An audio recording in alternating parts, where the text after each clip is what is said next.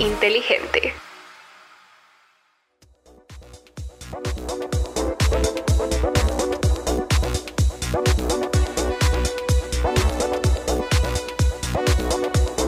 Negocios y marketing, episodio 18. Nuevamente aquí eh, Mauricio Arango y su servidor Alejandro Azula con el capítulo o episodio número 18, Negocios y Marketing. Hoy con más que un invitado, un amigo de la casa, porque este ya es parte casi de nuestro inventario. Hemos trabajado juntos en, algunos proyectos y todo. Un administrador de empresas de la Universidad Javeriana, especialista en gerencia del servicio de la grandiosísima Universidad de La Sabana. Ha tenido cursos como Editor Course en Canadá, Actualmente anda por ahí de docente en el Instituto Gato Dumas. También por allá estuvo haciendo lo mismo en la Mariano Moreno. Eh, formación en ciencia, cocina, algo muy importante, cervecería artesanal, conoce de eso, de preparación de café y hasta astronomía, mejor dicho. Ojo a esto, Mauro. Habla italiano, francés, español, inglés. ¿Cómo la ve el hombre? Dios mío, políglota también. Pero una cosa muy importante, muchos lo recordamos como socio y gerente de Lulapalooza y Café Atlántico, allá donde muchos de nosotros estuvimos haciendo pilatunas mucho tiempo, ¿no? Dios mío, me acuerdo 97 por ahí. Mm. De, hecho, yo creo que nos debe buena parte de todo lo que debe tener por allá en la casa y lo que ha hecho en plata, quién sabe cuánto aportamos nosotros. Hablo de Alfredo Violi. Alfredo, bienvenido. Bueno, Alejo, gracias por la invitación y gracias por ese recorrido. Me hizo sentir un poco cucho con esa. Pero ya estamos todos cuchos. El año 97, pero sí, la verdad es que fue más o menos por esos años. Yo creo que incluso un poquito antes. sí. Sí, la palusa fue un poquito antes, pero sí, allá, allá los atendimos. Ahí, ahí yo dejaba, Alfredo, déjeme decirle dos cosas. Dejaba gran parte de mi mesada y gran parte de mis neuronas. Sí, sí, sí, sí. Es, Quedaron en ese sitio. Algo hablamos de ese porque la historia es buena, ¿no? E, ese, negocio no arrancó como terminó. O sea, se pensaba otra cosa, pero bueno, lo, lo, vemos ahorita. Lo vamos a hablar en el, en el, transcurso de este episodio. Hola, Alejo. Astronomía al piso. Qué bueno. Sí, vamos a hablar de esta astronomía acá. Astrología no, astronomía. Astronomía y gastronomía. Así, ah, exactamente. Ese es nuestro tema, gastronomía. Ese, e, el negocio gastronómico que, que del que tanto se habla, pero creo que muy pocos conocen realmente, ¿no? Mm, y empecemos por ahí. ¿Cómo es la realidad actual, eh, Alfredo, con todo lo que ha pasado, pandemia y demás, de, lo que es el sector gastronómico en Colombia, por ejemplo? ¿Cómo está eso ahora? Bueno, pues creo que cualquier cosa que uno hable sobre, sobre el sector gastronómico en este momento es un poco pues repetir lo, lo mismo. Obviamente este ha sido un año dificilísimo para todo el, para todo el sector, desde, desde las cadenas eh, hasta los locales independientes, la alta cocina, hasta la comida rápida, el restaurante de la esquina, todos en, distinta medida han, hemos sufrido mucho este año, ha sido un desastre desde todo punto de vista, obviamente. Eh, pero era, digamos que de alguna manera, lo que pasó fue que nos tocó hacer cosas que sabíamos que teníamos que hacer, pero que no, no habíamos hecho la, la, tarea. Por ejemplo, eh, desde el lado financiero, los restaurantes somos un desastre históricamente porque nos acostumbramos a como una, mm, una falsa sensación de que nos está yendo bien siempre generada por, eh, por, las ventas, porque siempre somos un negocio que tenemos liquidez, siempre contamos con las ventas del fin de semana que sigue, el viernes o el Día de la Madre o el, qué sé yo, eh, amor y amistad, siempre sabemos que los días que viene va a haber una venta y con eso pensamos salir de los problemas. Y uno, una de las cosas que nos mostró esta, esta pandemia era como ese desorden que teníamos eh, todos en ese sentido. Entonces, eso fue algo que, que, fue muy evidente y que, fue muy complejo.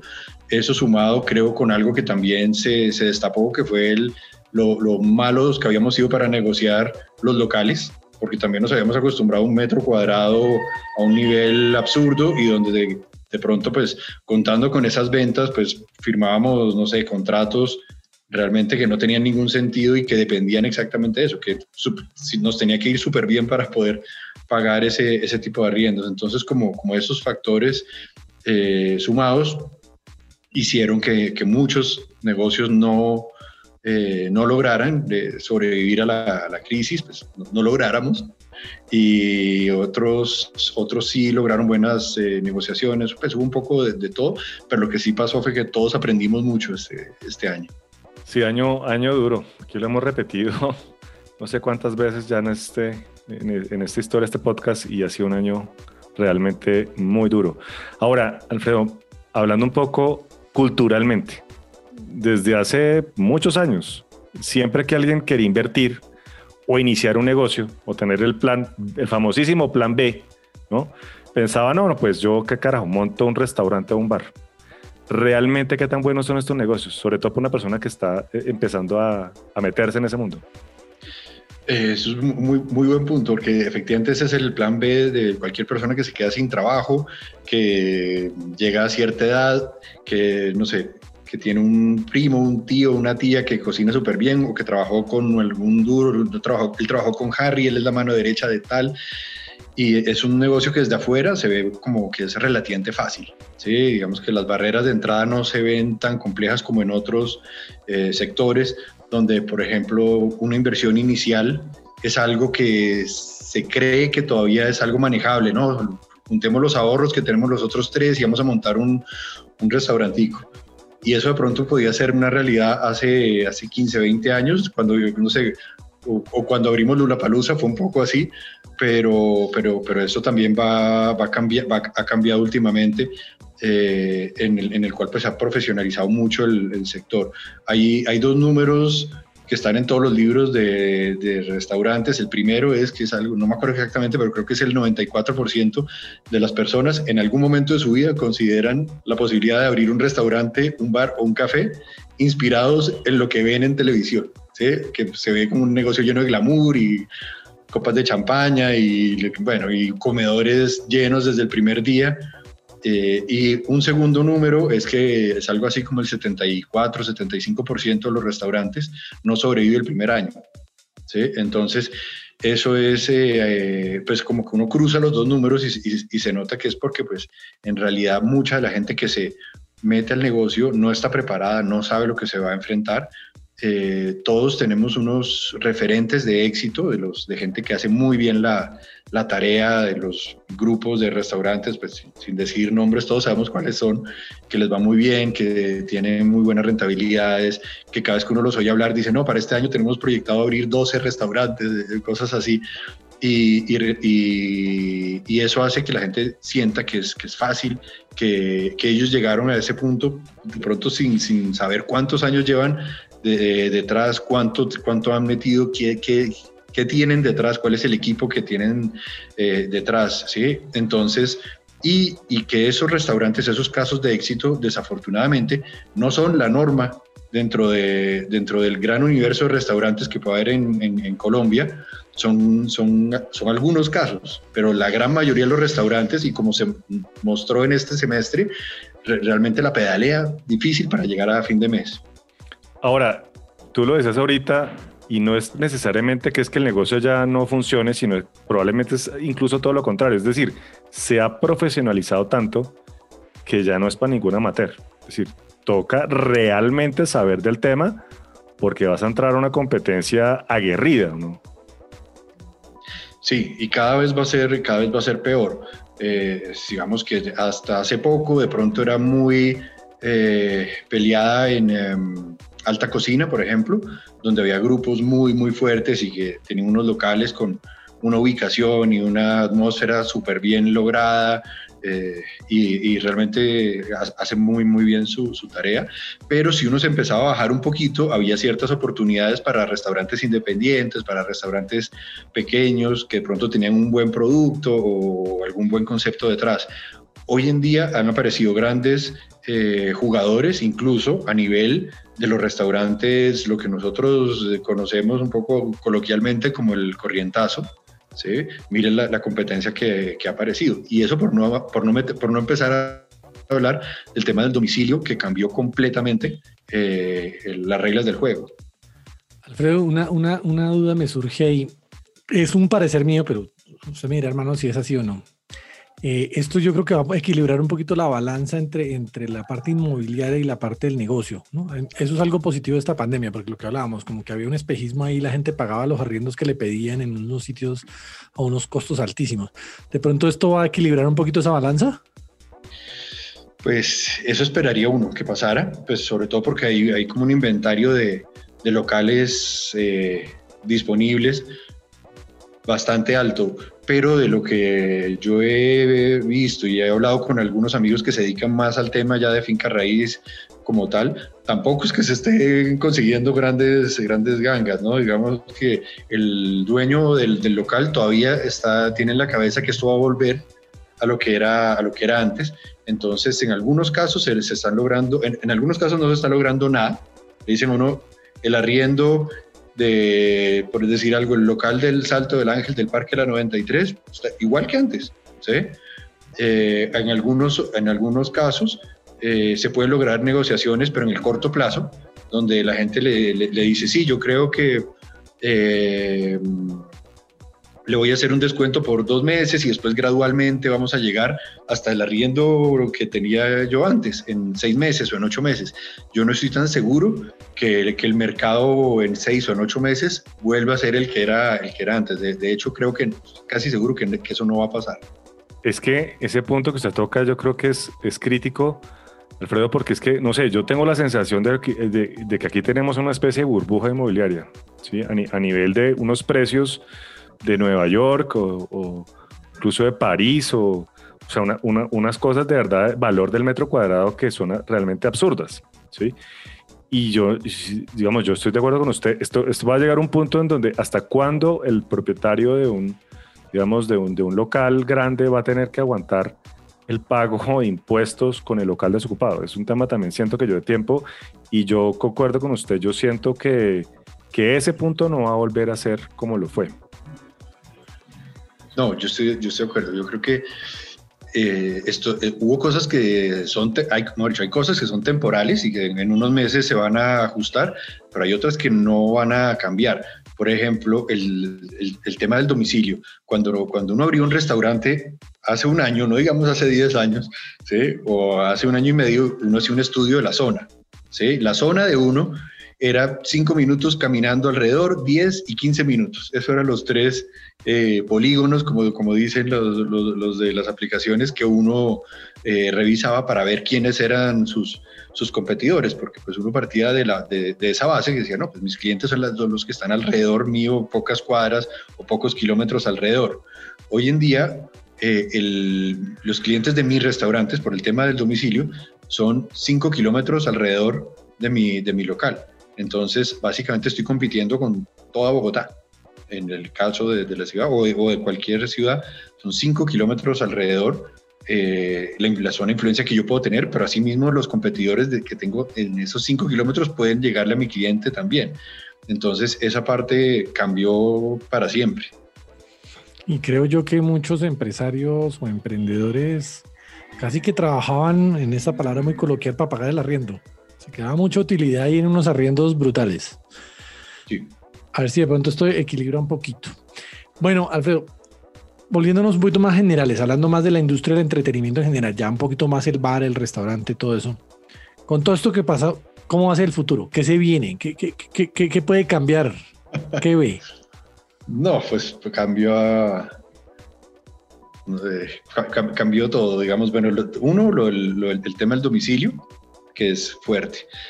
Otra cosa que cambió mucho es y que zonas, por ejemplo, como Cedritos, como Suba, si, si hablamos solamente de, de, Bogotá, eran zonas que de lunes a viernes se desocupaban y funcionaban muy bien los fines de semana, porque la mayor parte de los habitantes de lunes a viernes salían a trabajar o a estudiar, volvían a sus casas en la tarde-noche, eh, pero resulta que muchas de estas personas están trabajando hoy des, desde su casa. Muchas de estas familias están en casa. Entonces, eh, demográficamente también cambiaron eh, la distribución de la gente a lo largo de, del día en las ciudades.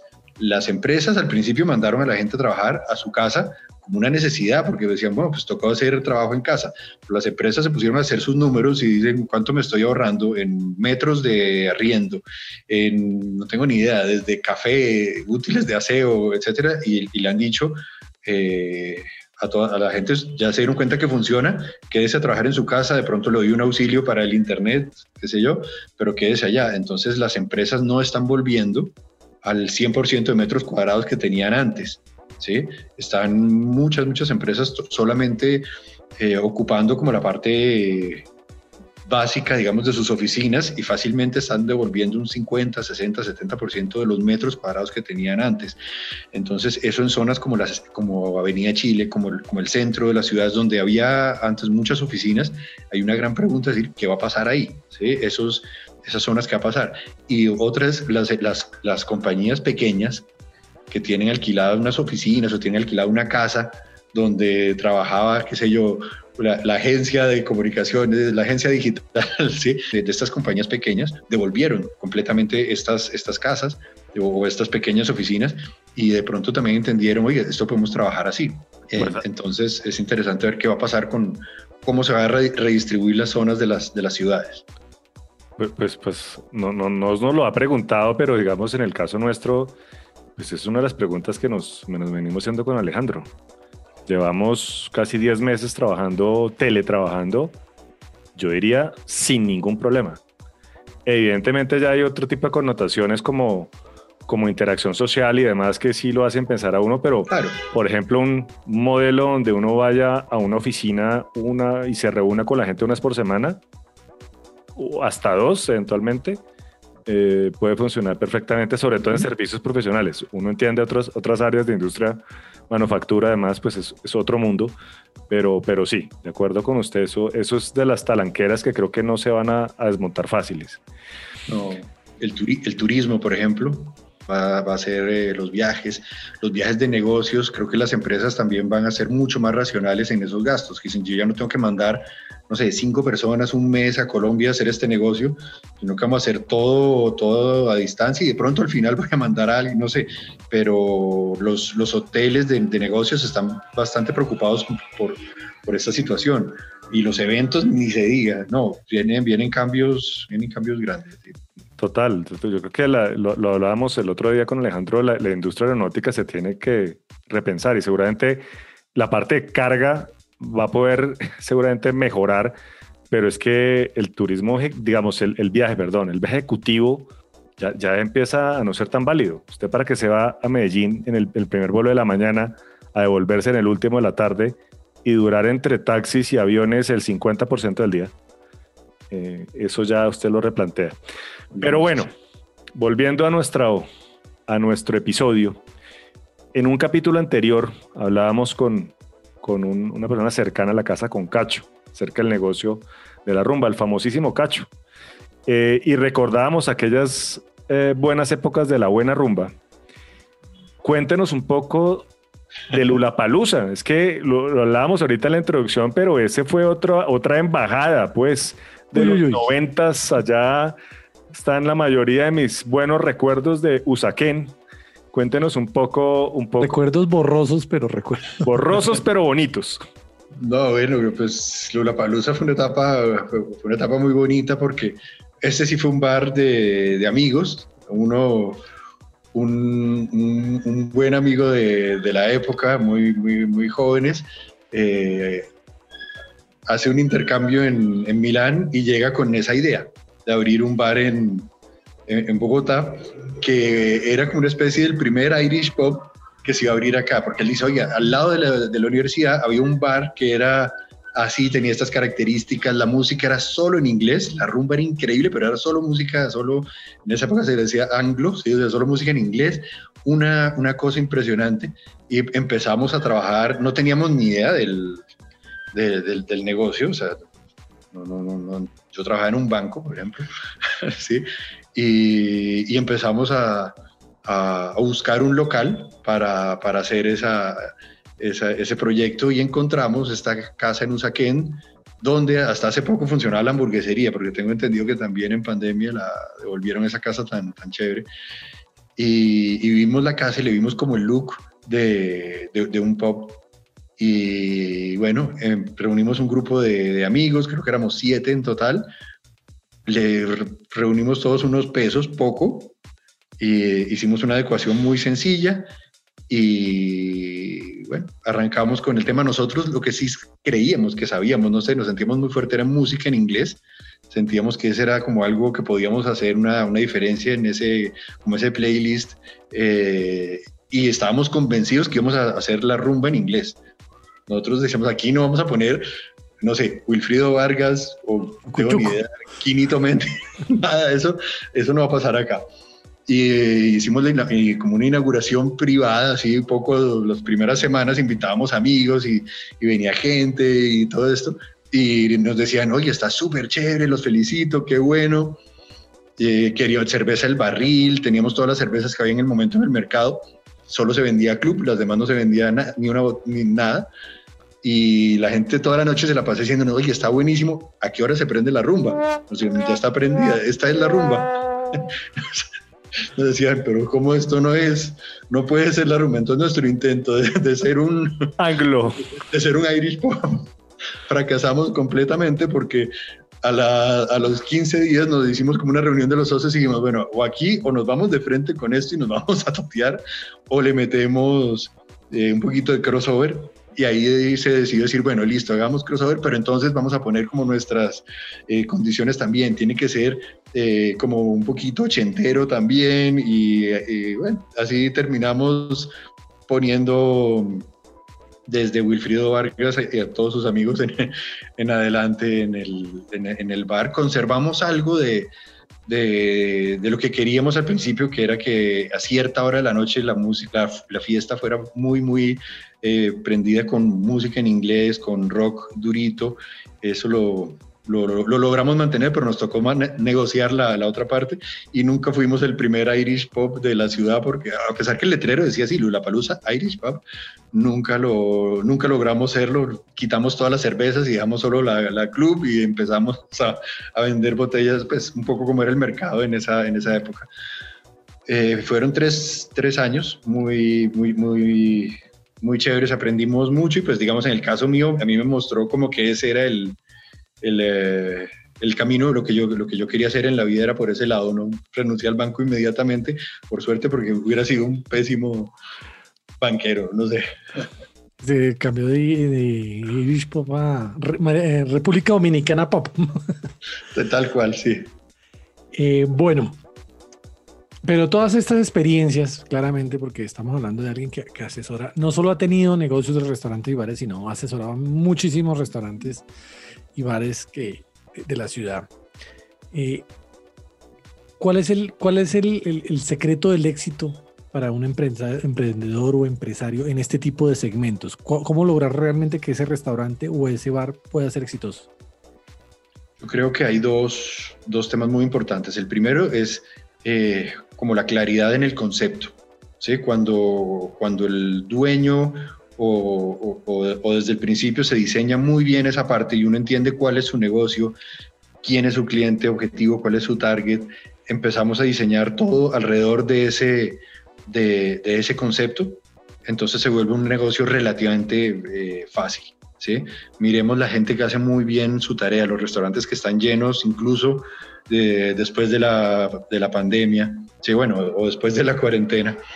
Eh, tienen en común eso, ¿sí? que es como un concepto muy claro donde de alguna manera se, se, se, entiende cuál es el negocio, cuáles son mis atributos, cuál es la esencia de mi, de, de, mi negocio. Cuando yo logro identificar eso, que yo digo, yo soy un bistro francés y voy a tener una música en vivo, pero no, pero yo no sé si ustedes se acuerdan cómo era la música en vivo en Bogotá antes del bandido, por ejemplo, que era súper no sé, triste el, tema y ellos rompieron como ese molde y, eh, hicieron algo que, que, rompieron el mercado literalmente y, creo que parte de eso fue que ellos no tuvieron miedo a, hacer un poco escenográfico su, su, negocio alrededor de un concepto, de decir, somos un bistro ¿sí? clásico, buena comida a buen precio, pero toda la parte de ambientación que le metieron, pensemos desde los uniformes de los meseros, yo creo que antes de ellos todos teníamos unas camisas blancas que nos daba un patrocinador de licores, ¿sí? Y, ellos empezaron a decir, no, pero pongámosle tirantes y pongámosle una, la gorrita de esta francesa, cosas así. Eh, y se me ocurre el bandido ahora, pero así podemos pensar en un montón de, restaurantes eh, exitosos que lo que tienen es como un muy buen concepto detrás Ese es como, como un primer factor de, de, éxito. Y el segundo, que es algo donde nos hemos equivocado todos en, en, muchos años, es como, como hacer esa estructuración detrás del negocio como una empresa. Donde nosotros nos, en general todos los restauranteros son muy buenos en el producto, porque es algo como tangible, que es fácil de, medir y de lo que nosotros buscamos. Entonces, mi hamburguesa es buena, sí, es buena. Eh, mi tal plato, mis bebidas, mis cócteles, en esa parte de producción eh, lo, hacemos relativamente bien y ahí entra también la parte del servicio. Tratamos todos de ser bastante buenos en eso. Después la parte de llenar el negocio, también la trabajamos mucho, el marketing, cómo voy a traer gente, cómo lo voy a, llenar. Entonces, no, que las redes, que voy a hacer esto, con una inauguración, que el lanzamiento, esas dos partes las trabajamos mucho, pero la tercera parte, que es el, el back office, no lo trabajamos nada. y físicamente, si uno mira los restaurantes de, de, del mundo. Eh, uno dice el 60% es salón y comedor, 40% es cocina y bar, y la oficina Sí, es un, un cuartico que está por ahí, o, directamente no hay oficina, sino que el administrador trabaja en el bar o trabaja en una mesa y, y, resulta que un restaurante, como cualquier negocio, tiene que ser bueno en todas sus áreas. ¿sí? Entonces, creo que esos son como dos, dos grandes eh, temas a, trabajar antes de, de, abrir un restaurante y que muestra cómo los que hacen bien la, la tarea son muy pilos en, en, en, esos dos, en esos dos aspectos. Eh, yo tengo un presentimiento, pero no sé si es así. Originalmente el restaurante se, diferenciaba más por su producto, un buen, una buena comida. Creo que después mudó un poco más a la experiencia, ¿no? O sea, que el restaurante ofreciera algo diferente. Hoy en este momento, ¿qué tanto pesa uno u otro? ¿Qué es más importante hoy? Ese es un punto, Alejo, buenísimo, porque eh, yo le digo a los, a los, chinos en la, en la escuela eh, que siempre el trabajo final es un, es, un, caso real, que muchas veces son ideas que ellos tienen para abrir una vez se, se, se, gradúen. Y les digo, el que me, el que me venga que, que, la esencia de su marca es un gran producto con un excelente servicio, es que ni me lo presente porque se va a rajar, porque ese es el pre, o sea, eso es lo, sin eso es que no se puede ni, ni, ni, empezar. Eso de pronto hace unos años podía hacer una, una diferencia, eh, yo, yo, yo, tengo una, una, una, teoría y es que en esa parte del producto básico, casi que todos los restaurantes son iguales. Todos tenemos los mismos proveedores de carne, los mismos proveedores de pescado. ¿sí? Tenemos las mesas y las sillas, más o menos se las compramos a los mismos, o al menos, digamos, todos tienen las mismas medidas. No sé, los manteles son iguales, la mm, música de los sitios, si lo miramos como la parte gruesa, es igual. ¿sí? ¿Dónde está la diferencia? En que, en que los buenos cuida mucho los detalles, que es lo que usted está diciendo, Alejo, que es como de construir la experiencia, donde uno empieza a planear desde, bueno, ahora, ahora eh, en nosotros la experiencia la construíamos desde la puerta, ¿no? Cuando decíamos, bueno, la gente va a llegar acá y quién los va a recibir y cómo los vamos a, a meter y dónde lo voy a sentar, tiene reserva, no tiene reserva, ese era como el, nuestro, nuestro flujo, nuestro diagrama era ese. Ahora, ahora, ahora viene mucho antes, ¿no? Porque la gente antes de, llegar físicamente a mi sitio ya, me, ya, ya cogió las agencias como, como ustedes, se encargan de, de, armar ese paso cero, ¿no? De la experiencia, que es, oiga, yo quiero ir a este sitio. Y cuando llega a mi sitio, ya tiene un montón de información al, respecto. Ya me busco en Google, de pronto en TripAdvisor, si es, si es sobre todo en otra ciudad. Eh, me, conoce un montón sobre, sobre, sobre, sobre mi marca. A veces saben que van a pedir, muchas veces reservaron y ahora más que nunca. Eh, se leyeron todas las reseñas, buenas, regulares y malas. Tengo esa reputación online ya para bien o para mal creada. Muchos ni siquiera entonces llegan. Alguien que hubiera llegado ya no, ya no, ya no, ya no, ya no llega porque vio algo que no le gustó en, en redes. Entonces, eh, ese es el primer paso que tengo que armar, es eso, es decir, bueno, cuando busque mi, mi negocio, ¿qué va a encontrar? ¿Cómo me va a encontrar? Y después si ya empiezo a, diseñar adentro. Entonces, la diferencia que yo voy a tener va a estar desde esas redes, quién, quién arma bien las redes, quién tiene eh, el tono que, que, es el que está buscando esa persona, lo que, lo busca, lo que queremos hoy, y, esto lo hemos hablado nosotros muchas veces, a veces lo hemos logrado, otras no tanto en, con nuestros eh, clientes y nuestros amigos, es que la gente buscamos que se vincule emocionalmente con las marcas, que no, que no es tan fácil, y si nosotros no logramos que las redes hablen ese idioma, que, que, que es lo que está buscando nuestro, nuestra tribu, no se va a conectar.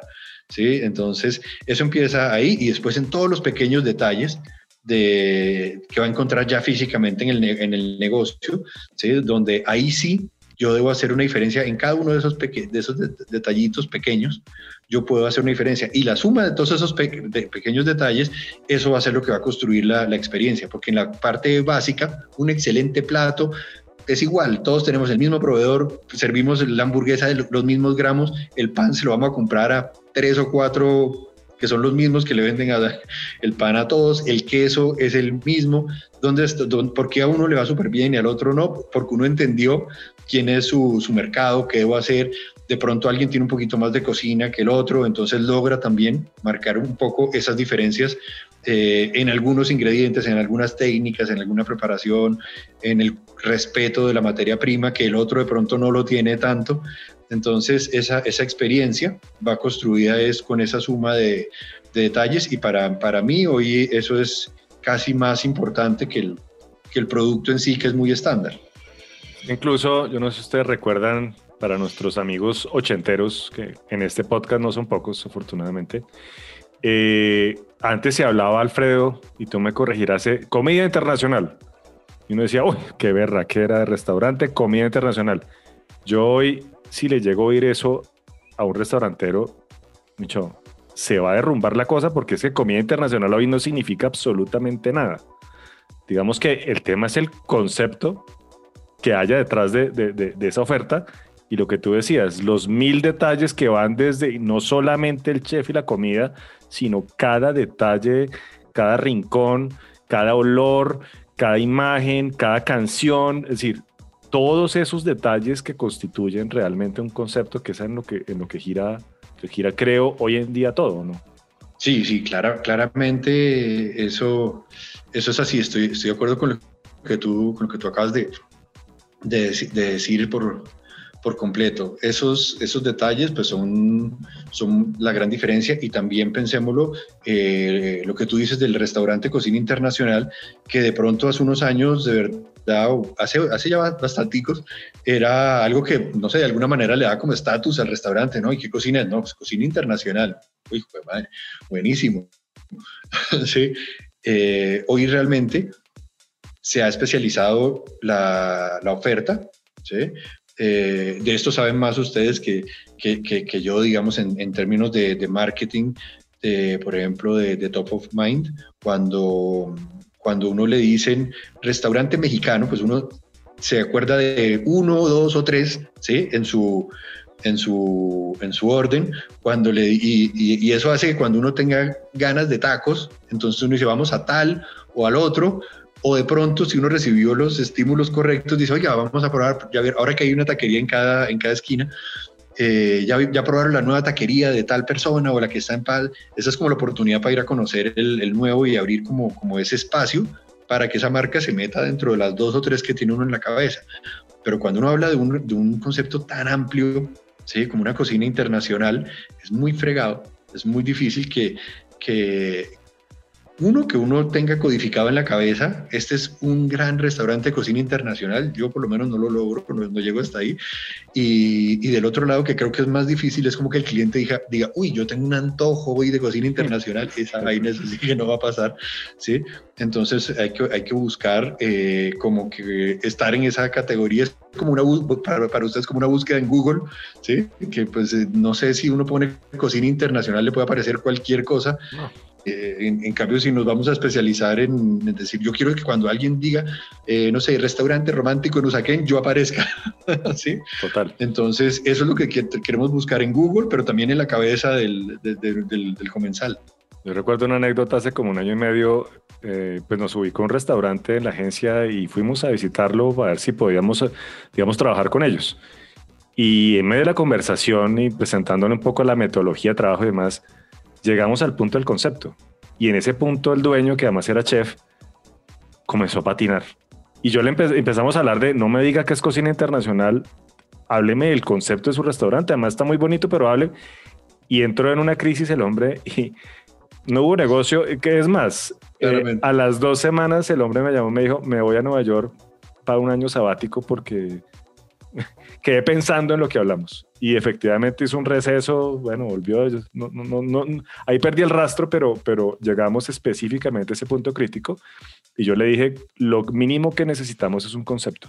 A partir de eso, nos volveremos una caja de resonancia, un amplificador, pero sin, si no hay un concepto, esto no es magia. O sea, se necesita un concepto.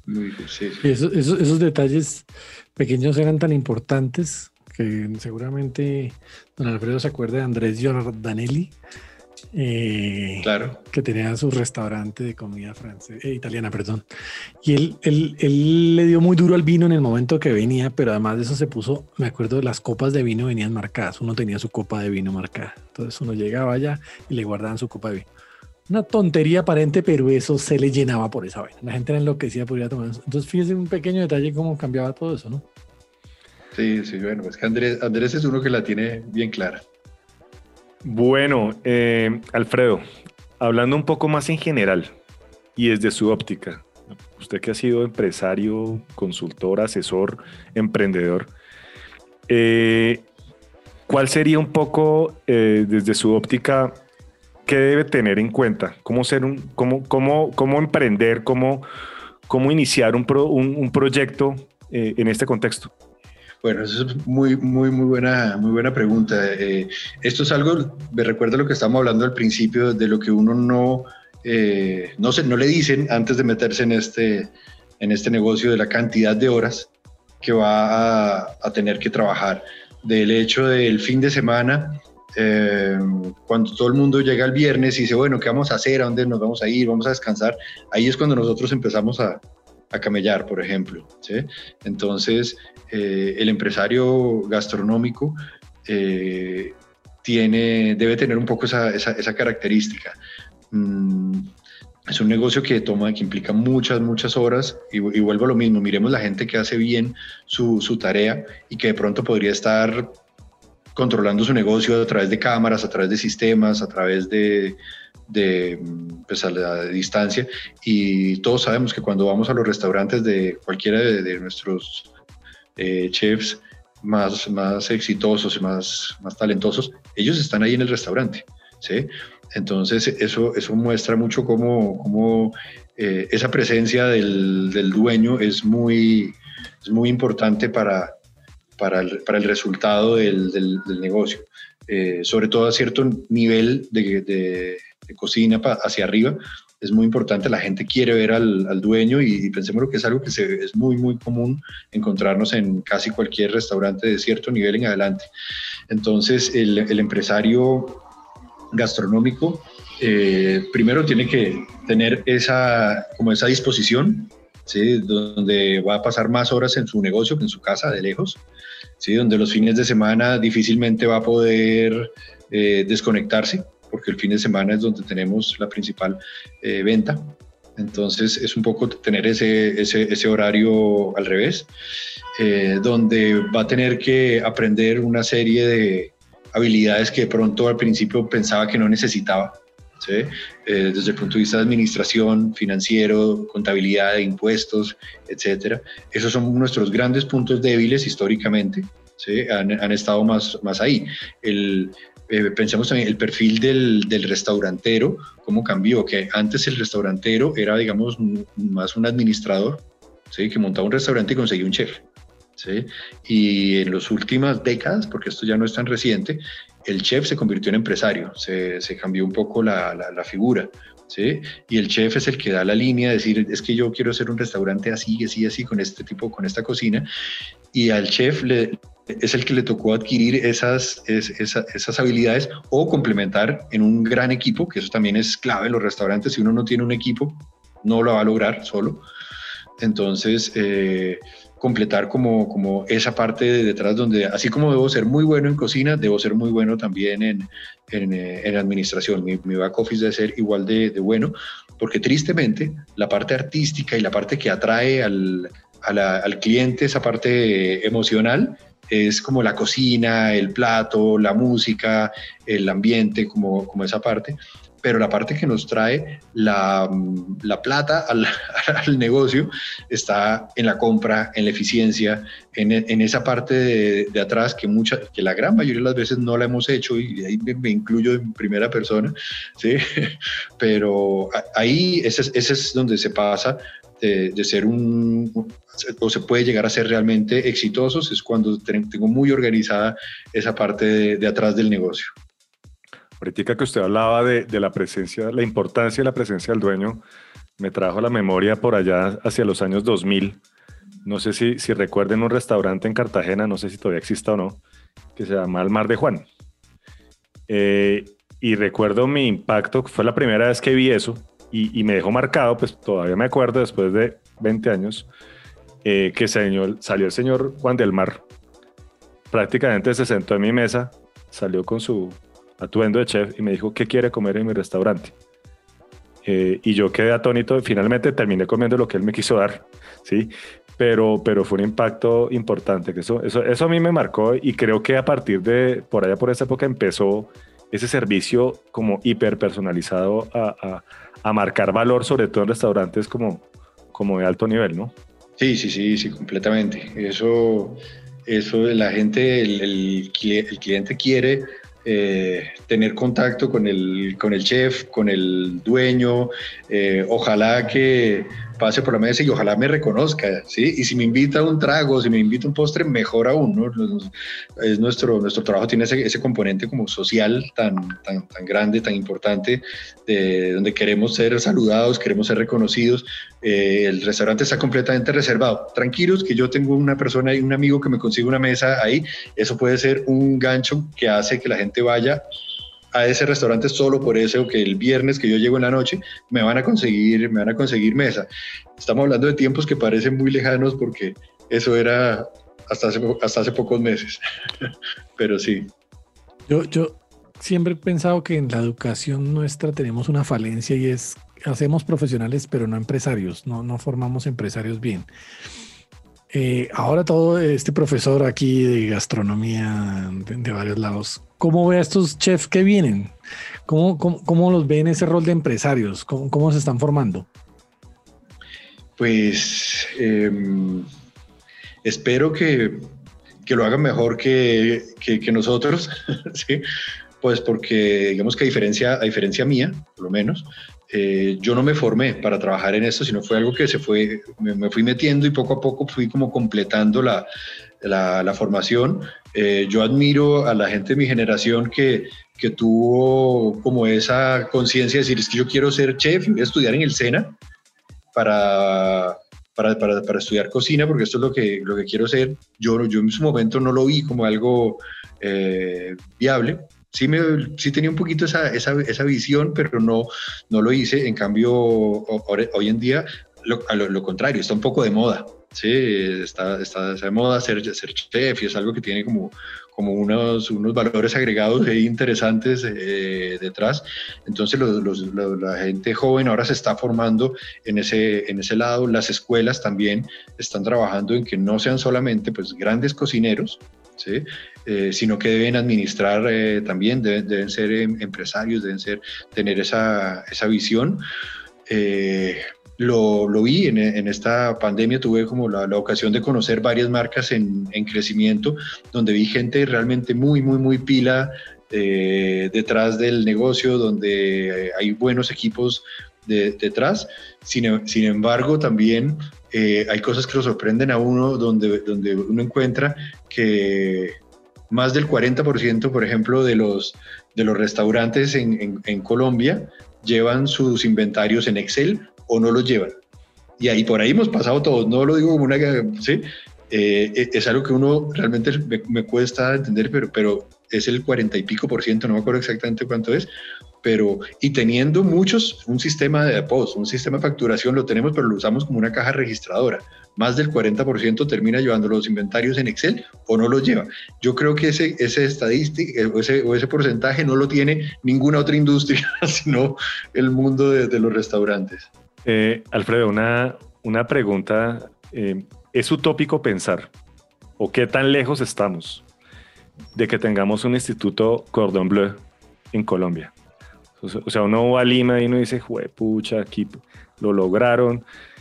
Y, claro, la comida peruana pues está a otro nivel, obviamente, pero, pero uno vuelve aquí a Colombia y dice, pero, pero ¿qué nos falta? O sea, hay, hay raíces del Pacífico, hay comida andina, podríamos estar haciendo algo similar y guardadas las proporciones, pero es utópico pensar que algún día va a haber un instituto de ese nivel acá. Bueno, acá tenemos muy, buenos, muy buenas escuelas también. Mm, creo que nos falta mucho camino por, por recorrer. Los, los, peruanos llevan, llevan décadas, décadas en, en este, en este, eh, en este camino. Culturalmente también se concientizaron de, de su cocina, de sus productos, de su materia prima hace mucho tiempo.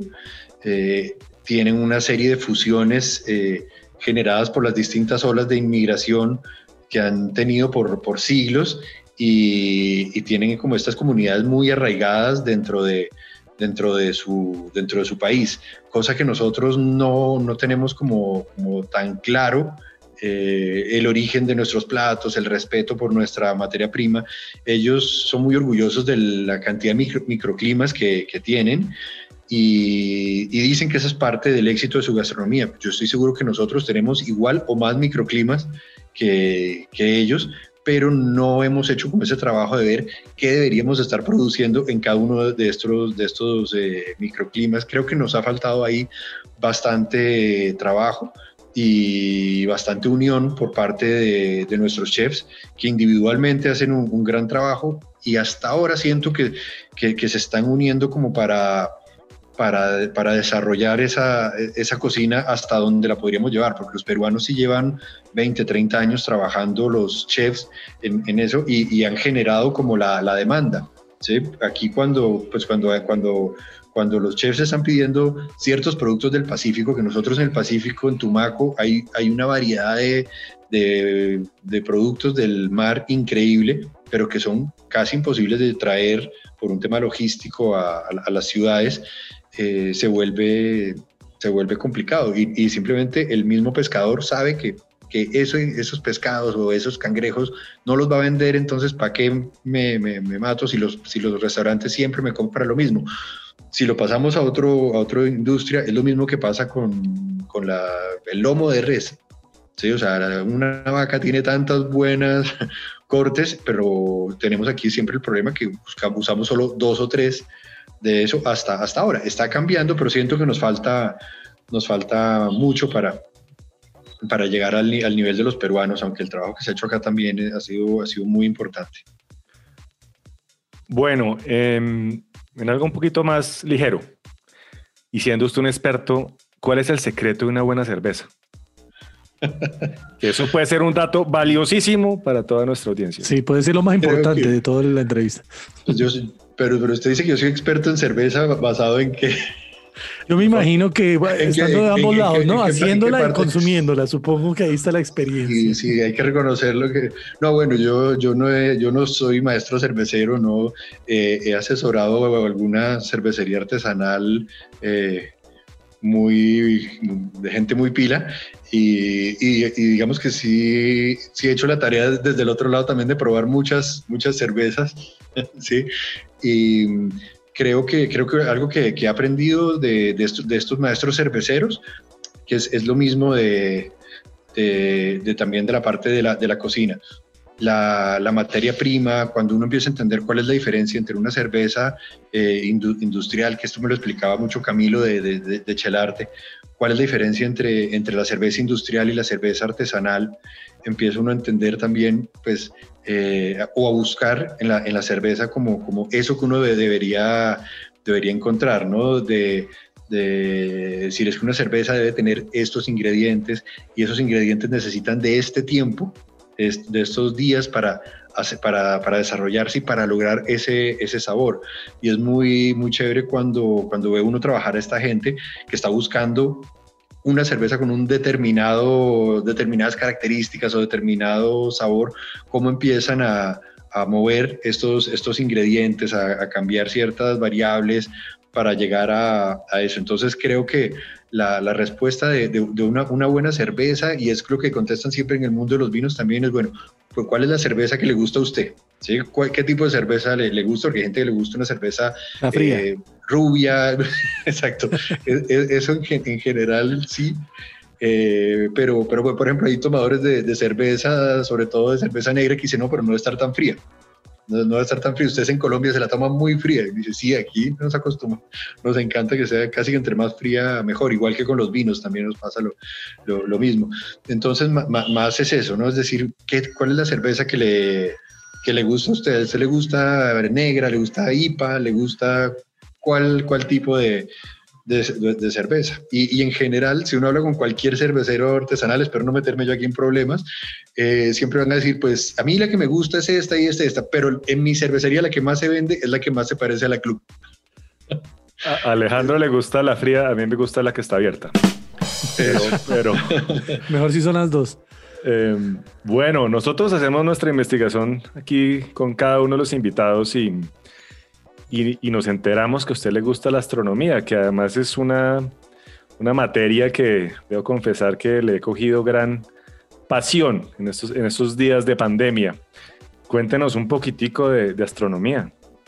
No, eso sí, ahí sí me, me, corchó por una, por una razón, porque fue, fue algo que estudié hace muchísimos años. No, no estudié como tal, no, no soy astrónomo ni, ni mucho menos, pero fue algo que me interesé eh, hace muchos, muchos años. Entonces sí hice un, un, curso en la, en la, Nacional, me compré mi telescopio, después de que un amigo me la montó que me dijo, eso que tiene usted no es un telescopio, es un catalejo, que es muy diferente. Entonces al día siguiente, al día siguiente me compré un un, un, telescopio y, y, fue algo que sí, sí, sí, lo he, eh, algo que me ha gustado toda, toda la vida, no, lo, no lo he desarrollado pues hasta donde me gustaría, pues porque requiere cierta paciencia y sobre todo cierta ubicación lejos de las ciudades para, para poder em, eh, aprovecharla del todo y pues eh, no, no, no, lo he podido hacer hasta donde, hasta donde quisiera. Sí, entonces sí, es muy, es muy bonito, es, es, algo, es un tema muy bonito. Sí, es un, ahorita en esta pandemia, debo confesarle, don Alejo lo sabe, que además del marketing a veces necesito precisamente despejar la cabeza intelectualmente con otras cosas y me metí pues a estudiar y a leer Hawking y, Einstein. Y, hace poco le decía a mi esposa, oye, vivimos en una pecera. Y se quedó mirando y me dijo, por favor termina de lavar la losa. pero, pero es. Un telescopio si quiere ahora. Sí, no, no. Pero, pero es, un, es un tema interesante. Creo que sí es un deber uno entender un poco cómo funciona esto, ¿no? Y, creo que le cambia un poco la perspectiva de las cosas, de lo macro y qué es macro y qué es micro. Eh, pero bueno, ¿no? Alejo, Qué invitado, ¿no? nuestro episodio 18. Eh, yo creo que nos queda como conclusión de que es que esto de montar un restaurante no es como uno cree que es que va a ser es amigos y sentarse a tomar cerveza y volverse familia, amigos de todos y glamuroso la cosa. No, esto es un negocio que hay que trabajarle mucho, meterle mucho profesionalismo, ¿no? Esto no es tan soplar y hacer botellas como la gente cree. Eh, no, de acuerdo. Un, gran chef con el que yo trabajé muchos años, Rafael, decía, refiriéndose al tema de los vinos, no al, no al restaurante, pero es más o menos lo mismo, él decía es que el tema eh, de, porque estábamos evaluando si traíamos nuestros propios vinos y nuestro pisco y tal y eso, y él le decía a los, a los socios, que eran todos banqueros, o les decía, sí, es que el tema de la distribución de los vinos es un muy lindo hobby y tenía, tenía razón. estos, son, son, negocios y los restaurantes también. Eh, es cada vez más difícil ganar plata en, los restaurantes. Si lo vemos en los mercados por fuera, donde el, e, esa figura del restaurantero externo que contrata un administrador y un chef prácticamente no existe. Si uno, si uno quiere ganar plata en el restaurante, tiene que ponerse al frente del restaurante o de sus fogones ¿sí? y del día a día de, del, del, negocio. Y prácticamente vivir ahí.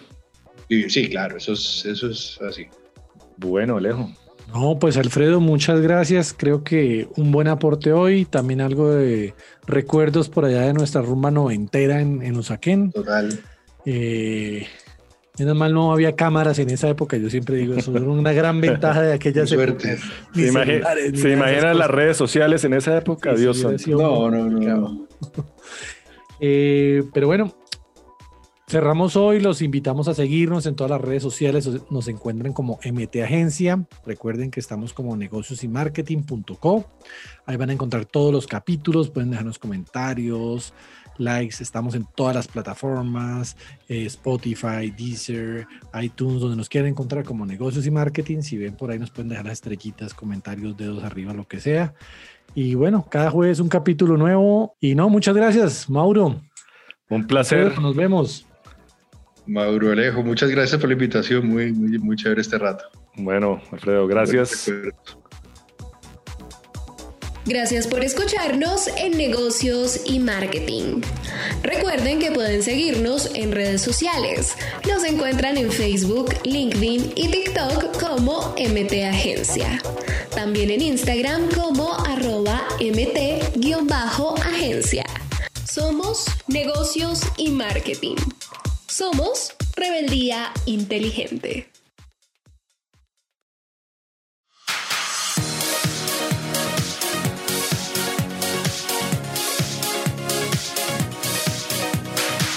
Rebeldía Inteligente.